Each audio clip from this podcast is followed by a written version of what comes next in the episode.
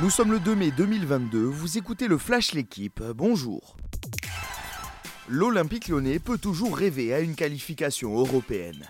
L'OL s'est imposé hier à Marseille 3-0 en clôture de la 35e journée de Ligue 1. Les buteurs pour les Lyonnais, Lukeba, Dembélé, Etoko et Cambi. Ce succès permet aux Rodaniens de revenir à la 7 place à 5 longueurs de Nice 5e. Vainqueur 2-0 d'Angers, Monaco s'empare lui de la 4 place à 3 points seulement de l'OM. Il fallait un exploit à Toulon pour se rapprocher des six premières places du top 14. Le RCT s'est imposé hier sur la pelouse de l'UBB 29 à 16 lors de la 24e journée.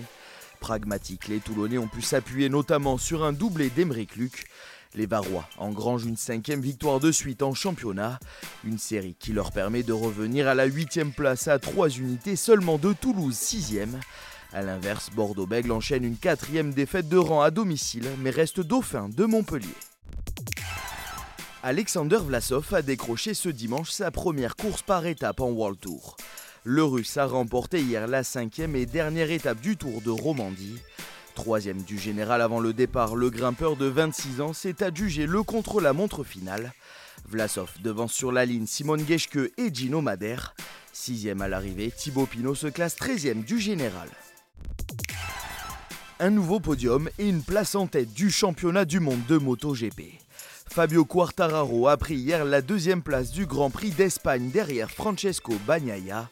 Au classement général, le champion du monde en titre compte désormais 7 points d'avance sur Alex Espargaro.